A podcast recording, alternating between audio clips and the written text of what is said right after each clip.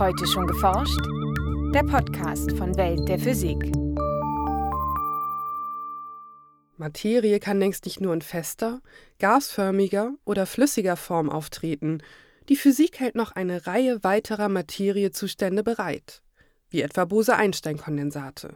Das, was so spektakulär an einem Laser für Licht ist, genau das gleiche ist so spektakulär an einem Bose-Einstein-Kondensat für Materie. Also das Bose-Einstein-Kondensat ist quasi, was der Laser für Licht ist.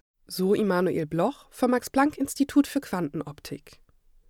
Was diesen extremen Materiezustand kennzeichnet, warum es mehr als 70 Jahre dauerte, bis er sich im Labor erzeugen ließ und was Physiker heute alles mit Hilfe von Bose-Einstein-Kondensaten erforschen, erklärt Immanuel Bloch in dieser Folge. Viel Spaß beim Hören wünscht Jana Harlos. Sehr geehrter Herr, ich wage es, Ihnen den beigefügten Artikel zur Durchsicht und mit Bitte um Ihr Urteil zuzusenden. So begann ein Brief, den der indische Physiker Satyendra Nath Bose im Jahr 1924 aus Dhaka abschickte. Und der sehr geehrte Herr war niemand anderes als der schon damals weltberühmte Physiker Albert Einstein. So sagt man das, dass er ihn damals informiert hat über eine Arbeit, die er gemacht hat und hat gebeten, Einstein diesen Artikel, den er geschrieben hat über dieses Phänomen, ähm, zu übersetzen ins Deutsche, um ihn dann in der damals wichtigen deutschen Physikzeitschrift zu veröffentlichen. So erzählt man sich zumindest, so hat man es mir erzählt. So Immanuel Bloch vom Max-Planck-Institut für Quantenoptik in Garching. Im Jahr 1924 nahm das noch junge Forschungsgebiet der Quantenphysik gerade an Fahrt auf. Physiker entdeckten nach und nach die Gesetze, die in der Welt des Allerkleinsten herrschen. Satyendra Nath Bose interessierte vor allem das Verhalten von quantenmechanischen Teilchen bei tiefen Temperaturen. Es ging um diesen statistischen Effekt, dass man sozusagen, wenn man quantenmechanische Teilchen äh, tief genug abkühlt, äh, dass man dann im Prinzip so interpretieren wir es heute, dass man dann einen Phasenübergang hat, in der diese Teilchen dann übergehen in einen einzigen kollektiven Materiezustand. So wie Wasser zu Eis gefriert oder verdampft, wenn Temperatur, Druck und Dichte sich entsprechend ändern, sollten laut Bose auch Lichtteilchen unter bestimmten Bedingungen in einen neuen Zustand bzw. eine neue Phase übergehen. Albert Einstein übersetzte Boses Artikel über diesen kollektiven Materiezustand nicht nur ins Deutsche und sorgte dafür, dass er wie gewünscht veröffentlicht wurde. Er machte sich auch Gedanken zum Thema und erweiterte die Hypothese von Lichtteilchen auf Materieteilchen in einem Gas. Einstein hat dann seine Arbeit zum einatomigen atomaren Gas später dann entwickelt daraufhin und da dann diese Argumente nochmal klarer dargelegt, sodass wir heute eben dann von dieser Bose-Einstein-Kondensation sprechen. Entscheidend für diesen Materiezustand ist eine fundamentale Eigenschaft von Quantenteilchen, bekannt als Welle-Teilchen-Dualismus. Demnach besitzen Objekte in der Quantenwelt sowohl klassische Teilcheneigenschaften als auch klassische Welleneigenschaften. Daher lässt sich jedem Quantenobjekt abhängig von seiner Energie eine Wellenlänge zuordnen. Also man kann sich das so vorstellen, dass wir die Teilchen eben haben, die wir als Wellen in der Quantenmechanik beschreiben. Wir kühlen die immer weiter ab und äh, die Wellenlänge, die de Broglie-Wellenlänge wird dadurch immer größer, denn die Teilchen werden immer langsamer. Und wenn der Abstand zwischen den Teilchen dann ungefähr der de Broglie-Wellenlänge entspricht, dann hat Einstein vorausgesagt, gibt es diesen Phasenübergang hin zu diesem Bose-Einstein-Kondensat. Nach einem solchen Phasenübergang bilden die Teilchen einen gemeinsamen Zustand. Dass also dann alle diese Teilchen, die mehr oder weniger vorher unabhängig schwingen, die auf einmal alle im Gleichtakt schwingen, wie man es so schön sagt, und dann eine kohärente Materiewelle bilden. Das Besondere an diesem Zustand, die einzelnen Atome befinden sich alle in einem Quantenzustand, in dem sie sich alle gleich verhalten und dabei quasi ihre Identität verlieren. Alle diese Teilchen lassen sich dann durch eine einzige kohärente Welle beschreiben. In einem klassischen Gas besitzt dagegen jedes Teilchen eine individuelle Geschwindigkeit und damit Wellenlänge und muss entsprechend einzeln aufgeführt werden, wenn man das gesamte System beschreibt. Leider haben es weder Satyendra Nath Bose noch Albert Einstein erlebt, dass man den von ihnen vorhergesagten Materiezustand im Labor erzeugte. Denn es vergingen mehrere Jahrzehnte, bis Physiker alles Nötige für solche Experimente zusammen hatten. Angefangen bei der Materie, aus der sich ein Bose-Einstein-Kondensat erzeugen lässt. Man kann sich ja fragen, warum kühlen wir nicht einfach Wasser hier wie auf dem Tisch einfach ab und fragen uns, sagen, wenn es kalt genug ist, dann ist auch die De Broglie-Wellenlänge irgendwann so groß wie der Abstand zwischen den Teilchen und dann müsste ja Bose-Einstein-Kondensation auftreten. Doch schon lange vorher tritt ein anderer Phasenwechsel auf. Das Wasser gefriert. Und selbst wenn man es nun fast bis zum absoluten Temperaturnullpunkt bei 0 Kelvin bzw. minus 273,15 Grad Celsius abkühlen würde, bliebe es einfach ein Eisblock, also ein Festkörper. Dieses Problem betrifft nicht nur Wasser, sondern nahezu alle Stoffe. Physiker fanden allerdings einen Weg, das Problem zu umgehen. Das heißt, der Trick, den dann Eric Cornell, Carl Wyman und Wolfgang Ketterle zum ersten Mal angewandt haben, ist, dass sie gesagt haben, okay, dann müssen wir probieren, diese Festkörperbildung so lange eben rauszuzögern, dass wir zwischendrin das Kondensat machen können, das Bose-Einstein-Kondensat. Dazu verdünnten die drei Physiker ein Gas so sehr, dass die einzelnen Teilchen vergleichsweise weit voneinander entfernt waren. Kühlten sie dieses Gas nun ab, dauerte es sehr lange, bis die Gasteilchen zueinander fanden und einen Festkörper bildeten. Das Ganze hat aber auf der anderen Seite auch einen Preis, denn wenn man in verdünnten Gasen arbeitet, wo die Dichte sehr gering ist, wo also der Abstand zwischen den Teilchen sehr groß ist, dann muss natürlich die Debräuwellenlänge entsprechend groß sein. Und das heißt natürlich, ich muss zu kälteren Temperaturen vorstoßen. Das heißt, ich muss zu Mikrokelvin-Temperaturen kommen, zum Beispiel, um dann dieses Kriterium zur Bose-Einstein-Kondensation zu erfüllen. Um solche tiefen Temperaturen nahe am absoluten Nullpunkt zu erreichen, musste man zunächst neuartige Kühltechniken entwickeln.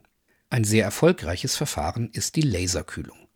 Physiker erreichen durch den geschickten Beschuss der Gasatome mit Laserlicht, dass sich deren mittlere Geschwindigkeit und damit die Temperatur des Gases verringert.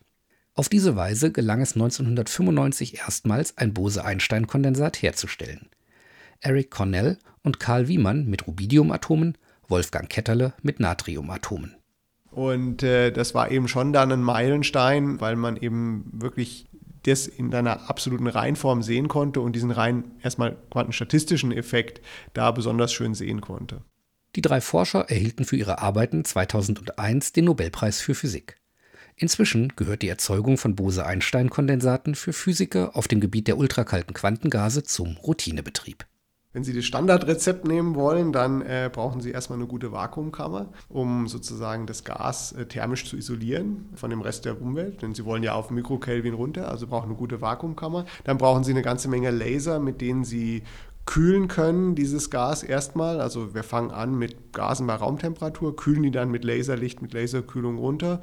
Dann laden wir das meistens um, entweder in optische Fallen oder Magnetfallen kühlen dann das Gas weiter, erhöhen die Dichte auch gleichzeitig stark, sodass eben dieses Kriterium zur Bose-Einstein-Kondensation erfüllt ist. Und äh, naja, wenn dann alles gut geht und Sie haben alles zusammen, dann können Sie mit den Lasern, mit der Vakuumkammer, mit der experimentellen Ansteuerung Ihr Bose-Einstein-Kondensat erzeugen. Die Forscher haben nun etwa 10 bis 20 Sekunden, bevor das Kondensat schließlich verdampft. In dieser Zeit lässt sich der Materiezustand unter die Lupe nehmen.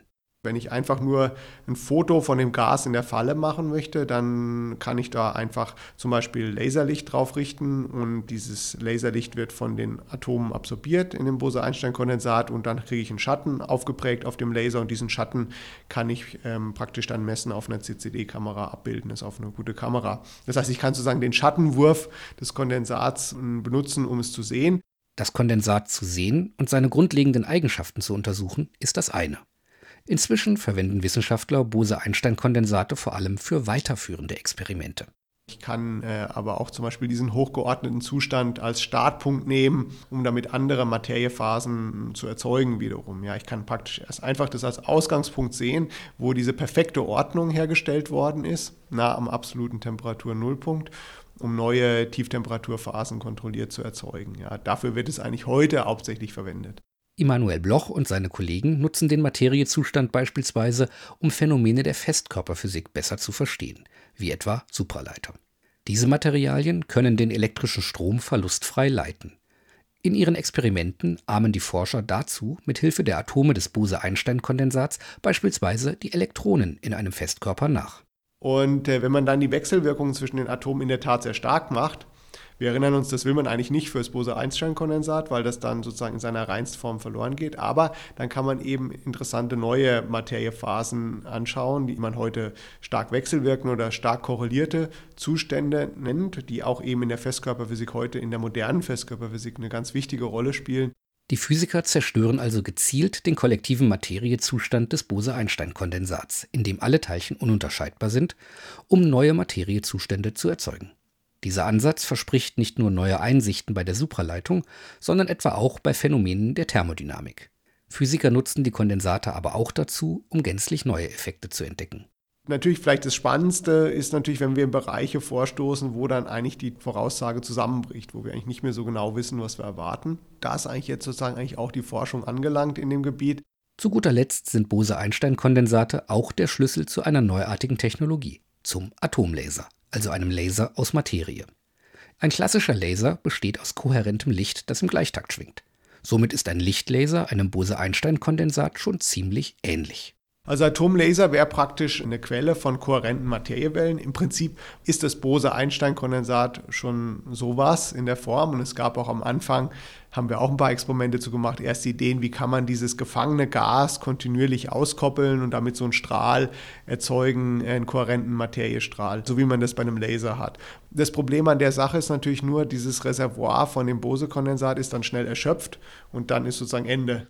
Aber auch daran arbeiten Wissenschaftler derzeit und machen gute Fortschritte, nicht nur kurze Atomlaserpulse zu erzeugen, sondern einen steten Strahl aus kohärenter Materie.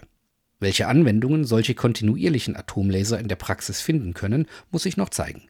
Bei Lichtlasern wusste allerdings auch zunächst niemand, wozu diese einsetzbar sind, und inzwischen sind sie aus unserem Alltag nicht mehr wegzudenken. Klar ist aber jetzt schon, dass die Forschung auf dem Gebiet der Bose-Einstein-Kondensate sehr viel weiter ist, als Bose und Einstein es je hätten ahnen können. Ein Beitrag von Franziska Konitzer, gesprochen von Jens Kube. Aufgrund des Feiertags am 30. Mai erscheint die nächste Folge unseres Podcasts erst am 13. Juni. Welt der Physik wird herausgegeben vom Bundesministerium für Bildung und Forschung und von der Deutschen Physikalischen Gesellschaft.